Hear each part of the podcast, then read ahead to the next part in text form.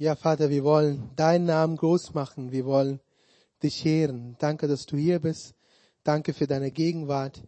Danke, dass du ein redender Gott bist. Danke, dass du gerne mit deinen Kindern redest. Vater, wir bitten dich, dass du unsere Herzen aufmachst, dass wir dein Wort aufnehmen können. Dass wir nicht nur dein Wort hören, sondern auch danach handeln. Amen.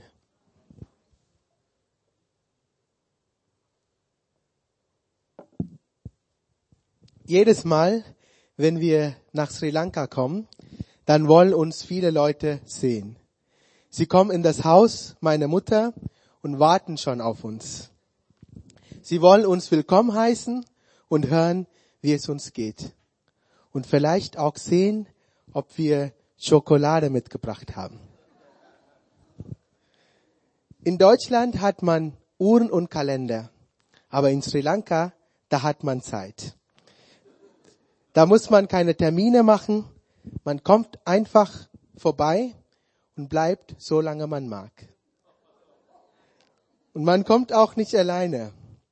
Und so wird das Haus schnell voll.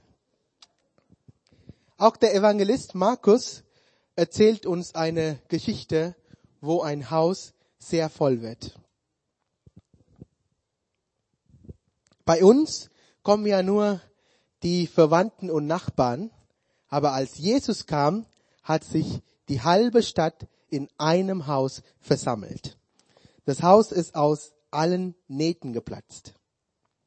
Ich lese aus Markus Kapitel 2 die Verse 1 bis 2. Einige Tage später kehrte Jesus nach Kapernaum zurück. Die Nachricht von seiner Ankunft verbreitete sich schnell in der ganzen Stadt. Es dauerte nicht lange.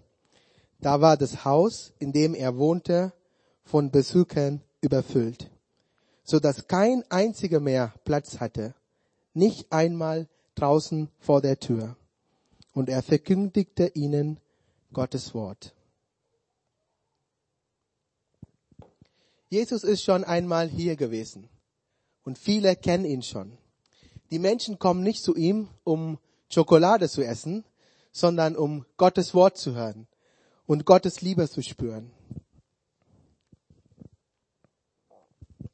Die Menschen haben gesehen, also viele haben gesehen und auch andere haben davon gehört, dass letztes Mal viele Menschen gesund geworden sind, dass viele Wunder passiert sind.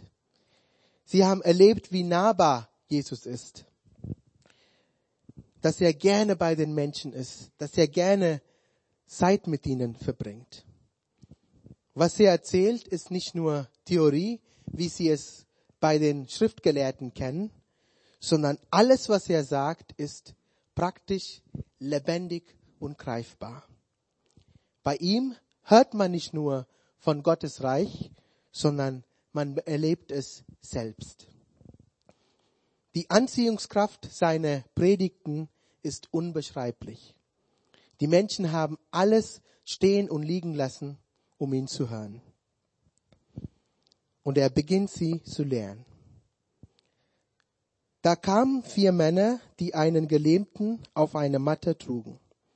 Es gelang ihnen nicht, durch die Menge zu Jesus vorzudringen. Das Haus war gerammelt voll. Da waren so viele Menschen. Aber Markus schwenkt seine Kamera auf fünf Männer draußen vor der Tür. Vier Freunde, die einen gelähmten Mann zu Jesus bringen. Dieser Mann, wir nennen ihn mal Levi. Levi ist gelähmt, pflegebedürftig, körperlich stark eingeschränkt. Er hat ein sehr schwieriges Leben. Solche Menschen wurden damals verachtet. Sie waren aus der Gesellschaft ausgeschlossen. Und alleine hätte er keine Chance, zu Jesus zu kommen, um geheilt zu werden. Er ist darauf angewiesen, dass ihn jemand zu Jesus trägt. Auch unsere Gesellschaft ist voll mit solchen Menschen.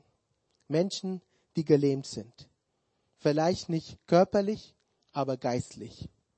Sie können sich nicht bewegen. Sie können nicht alleine zu Jesus kommen. Sie haben nie von ihm gehört.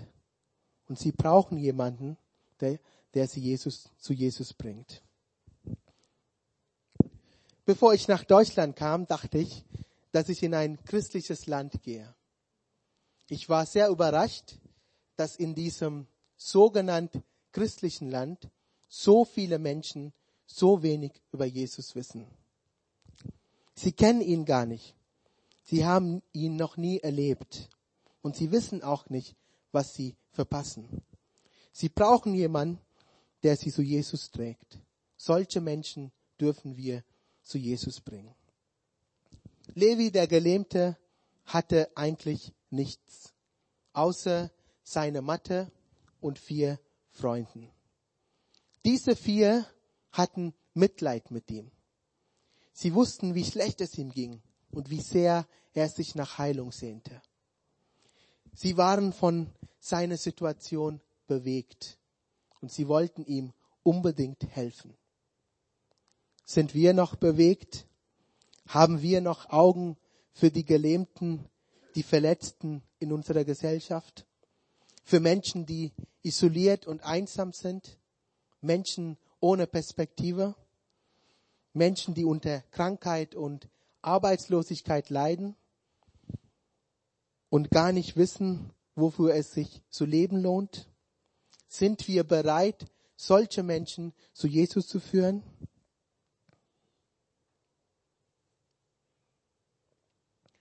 Die Männer haben gehört, dass Jesus in diesem Haus war und dass sie an diesem Ort Hilfe bekommen würden. Sie dachten, da müssen wir hin. Da kann unser Levi Gott begegnen. Da kann unser Levi Hilfe bekommen.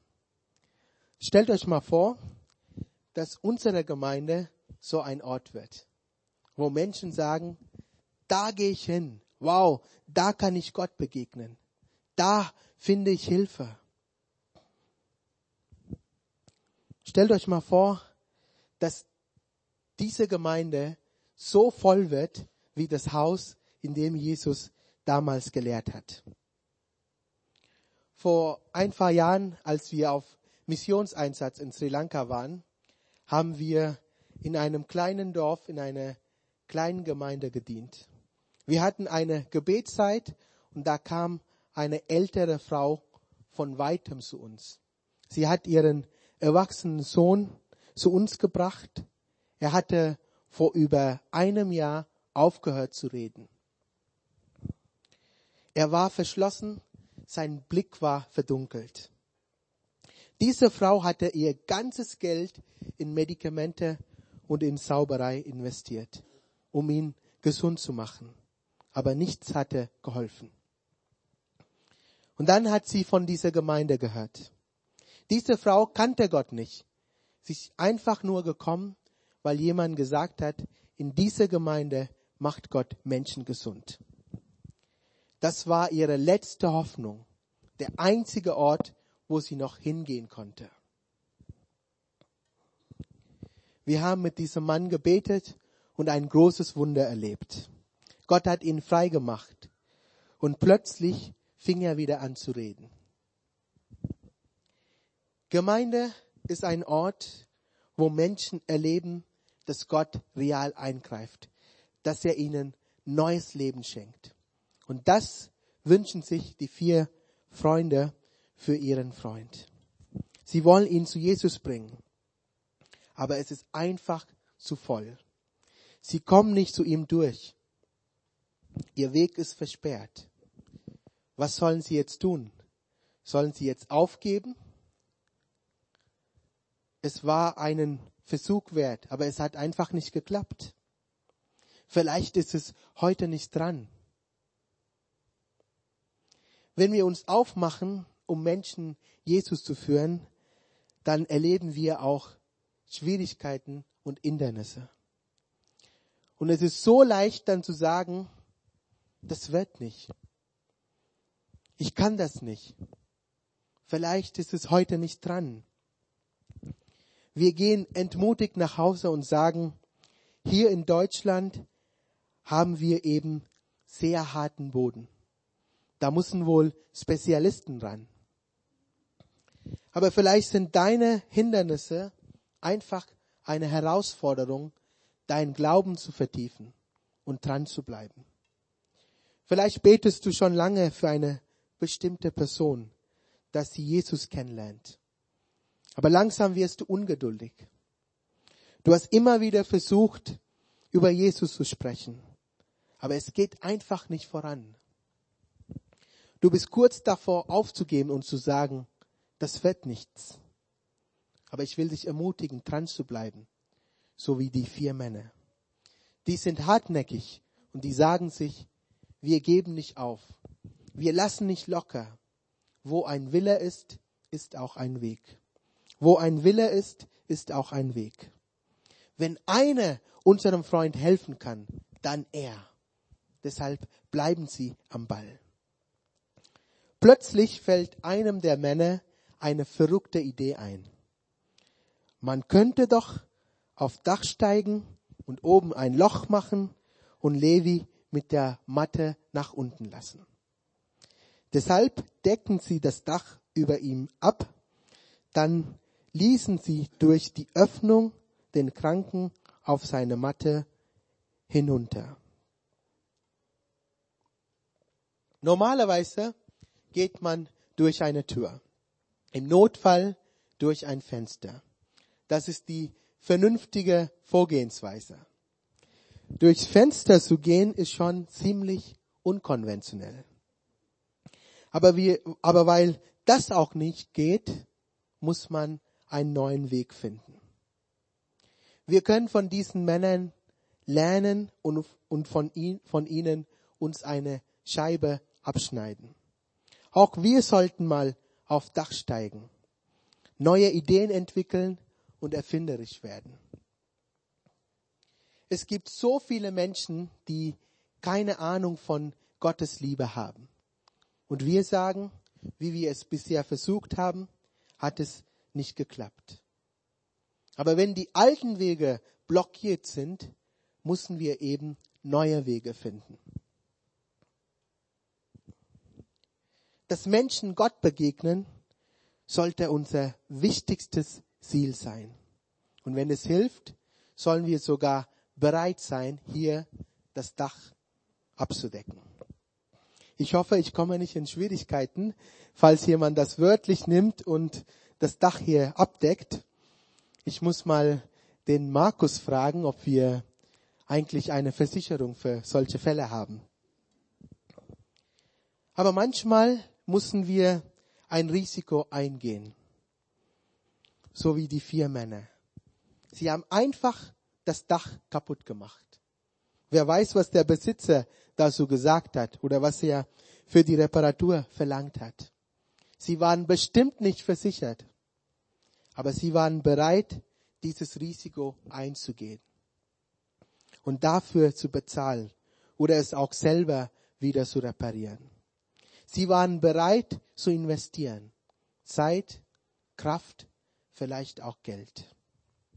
Sind wir bereit, in Menschen zu investieren? Sind wir bereit, unsere Zeit und Kraft dafür einzusetzen, dass Menschen Gott kennenlernen? Die Häuser damals hatten übrigens keine Spitzendächer wie bei uns, sondern Flachdächer. Man konnte über eine Außentreppe nach oben gehen. Die Dächer würden wie Terrassen benutzt. Man hat dort Wäsche und Nahrungsmittel getrocknet und gegen Abend die kühlere Luft genossen.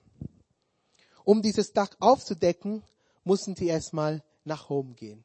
Und das mit einem Gelähmten, den sie irgendwie hochtragen müssen. Dann machen sie sich an die Arbeit. Unten im Haus unterrichtet Jesus gerade. Alle hören gespannt zu. Auf einmal gibt es eine Überraschung. Oben kratzt und raschelt es. Kleine Steinchen fallen auf den Boden, auf die Köpfe der Leute. Auf einmal sieht Jesus, schaut Jesus nach oben und sieht ein großes Loch. Darin erscheinen vier staubige, verschwitzte, vielleicht ängstliche, aber hoffnungsvolle Gesichter. Ich habe in den verschiedenen Gemeinden und Gottesdiensten schon alles Mögliche erlebt. Da könnte ich ein Buch schreiben. Aber dass jemand über mir das Dach öffnet, das ist noch nicht vorgekommen. Wohlgemerkt, noch nicht. Vielleicht kommt es. Aber ich weiß auch nicht, wie ich reagieren würde. Stellt euch mal vor, was die anderen gedacht haben. Was machen die denn da? Haben die noch alle Tassen im Schrank? Das wird ja alles dreckig hier. Die stören Jesus beim Unterrichten. Wir wollen doch zuhören. Es ist so interessant, was er gerade erzählt. Warum machen sie das? Aber die vier Männer lassen sich nicht von ihrem Vorhaben abhalten. Ganz langsam lassen sie den Gelähmten gemeinsam nach unten. Sie müssen genau darauf achten, dass alle vier Ecken gleichzeitig nach, nach unten gelassen werden. Sonst würde Levi, Levis Matte aus Gleichgewicht geraten und er würde fallen. Das muss ja nicht sein. Für mich sind diese vier Männer ein gutes Bild für Einheit. Alleine können wir nicht viel bewegen. Wir sind schnell überfordert, wenn es darum geht, Menschen zu Jesus zu führen. Aber wenn wir gemeinsam unterwegs sind, können wir einander ergänzen, ermutigen und stärken. Gemeinsam sind wir stark. Das erleben wir auch in der Jugendarbeit an der Bergstraße. Mit vier verschiedenen Gemeinden arbeiten wir zusammen, um Jugendliche zu erreichen und zu vernetzen. Wir nennen uns JUP, Youth United Bergstraße, und diese vier Gemeinden sind sehr unterschiedlich geprägt. Aber wir ergänzen uns und sehen, was das für eine Auswirkung hat, wenn wir zusammen beten und arbeiten. Zum Beispiel haben wir demnächst wieder einen gemeinsamen Jugendgottesdienst. Er wird hier bei uns im CZB stattfinden und wir sind ja eine sehr kleine Jugendgruppe. Alleine könnten wir das nicht stemmen. Aber weil die anderen mitmachen, mithelfen und mitgestalten, ist das möglich. Gemeinsam sind wir stark.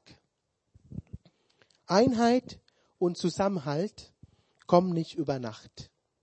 Das braucht Zeit. Unsere vier Männer waren Freunde. Sie haben in ihre Beziehung investiert. Sie haben Vertrauen aufgebaut. Auch wir als Gemeinde dürfen in Beziehungen investieren und Vertrauen aufbauen, damit wir in Einheit unterwegs sind. Unsere Männer arbeiten zusammen und lassen ihren Freund direkt vor Jesu Füßen zu Boden. Sie bekommen die ungeteilte Aufmerksamkeit aller Leute. Alle sehen, was sie tun, aber Jesus sieht noch mehr. Alle sehen, was sie tun, aber Jesus sieht noch mehr. Als Jesus ihren Glauben sah. Menschen sehen, was vor Augen ist, aber Gott sieht das Herz an. Jesus sah ihren Glauben.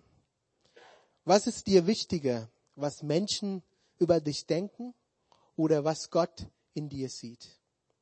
Lass dich nicht davon abhalten, von ihm zu erzählen.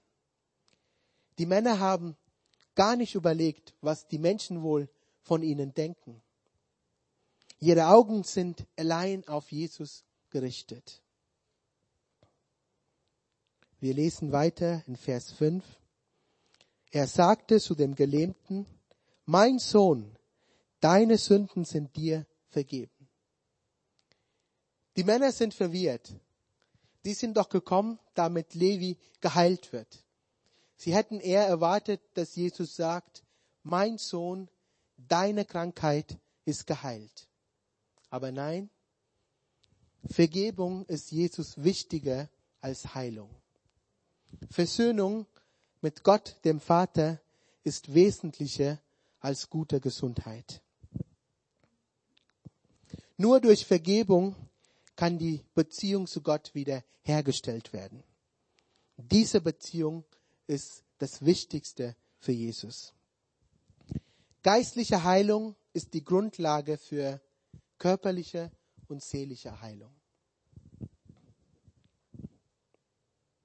Übrigens sagt Jesus nicht, ich bete zum Vater, dass er dir vergibt oder er wird deine Sünden vergeben, sondern er sagt, dir ist vergeben.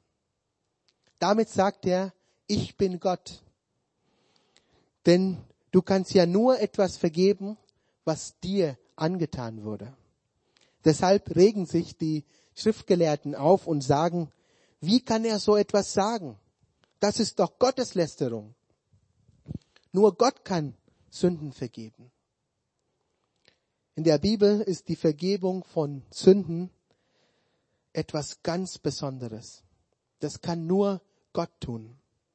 In unserer Gesellschaft ist das scheinbar völlig irrelevant. Die Menschen wissen ja gar nicht, was Sünde ist.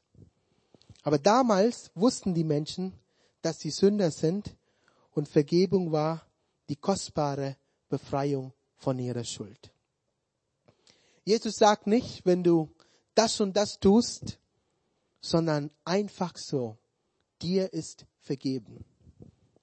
Du kannst leben, du kannst frei sein vor Gott ohne Schuld.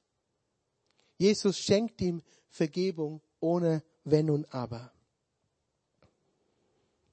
Wir lesen weiter. Jesus wusste, was ihnen vor, in ihnen vorging und sagte, warum macht ihr euch in euren Herzen solche Gedanken?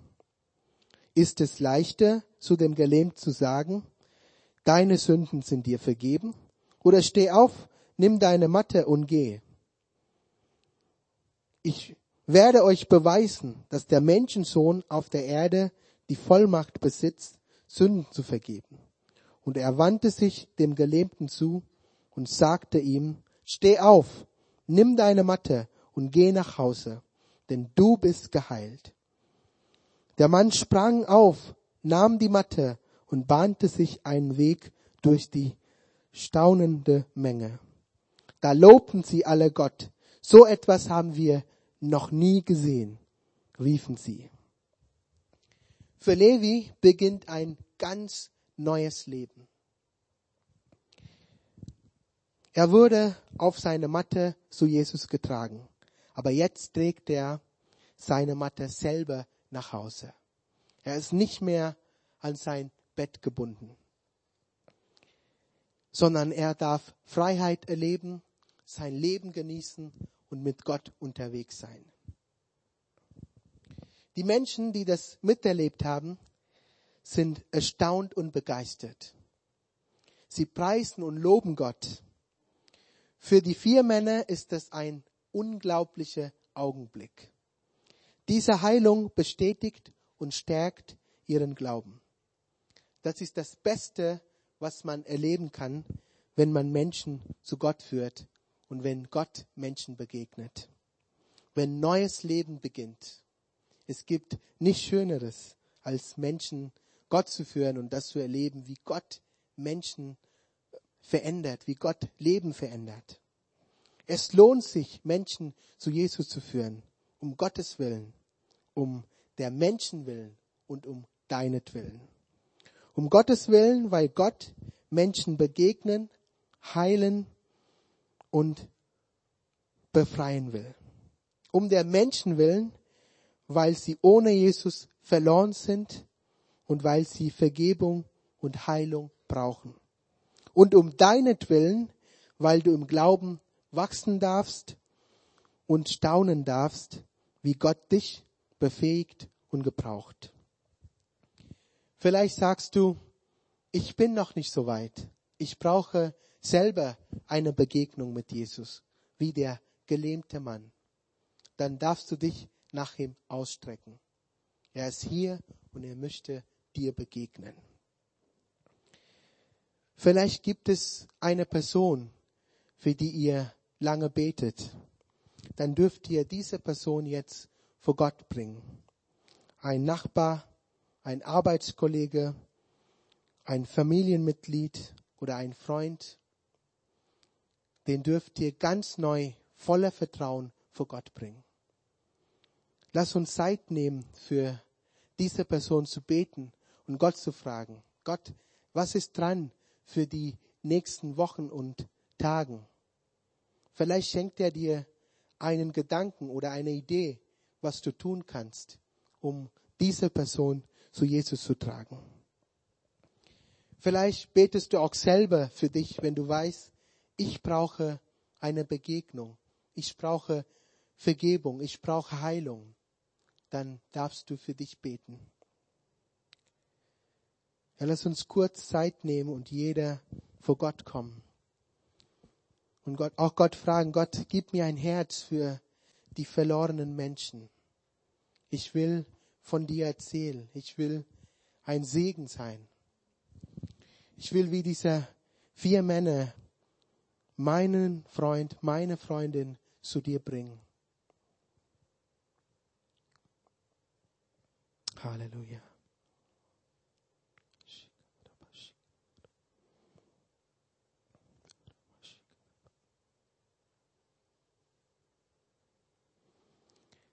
Jesus, ich danke dir für diese vier Männer.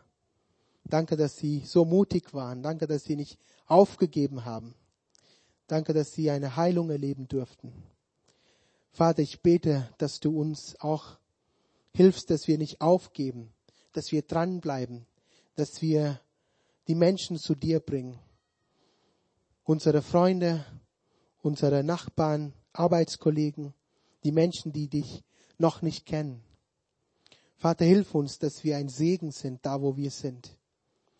Herr, zeig uns auch, wie wir in den nächsten Tagen und Wochen ein Segen sein können. Was wir machen können, um Menschen zu dir zu bringen, Herr. Segne uns als Gemeinde. Wir wollen wachsen, wir wollen, dass mehr Menschen dir kennenlernen und dir begegnen und dich lieben lernen. Segne uns, segne jede einzelne Person hier. Ich bete auch besonders für diejenigen, die gesagt haben, ich brauche selber eine Begegnung, Heilung.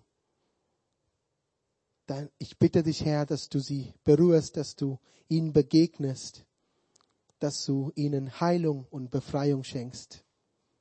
Danke, dass du hier bist. Im Namen Jesu. Amen.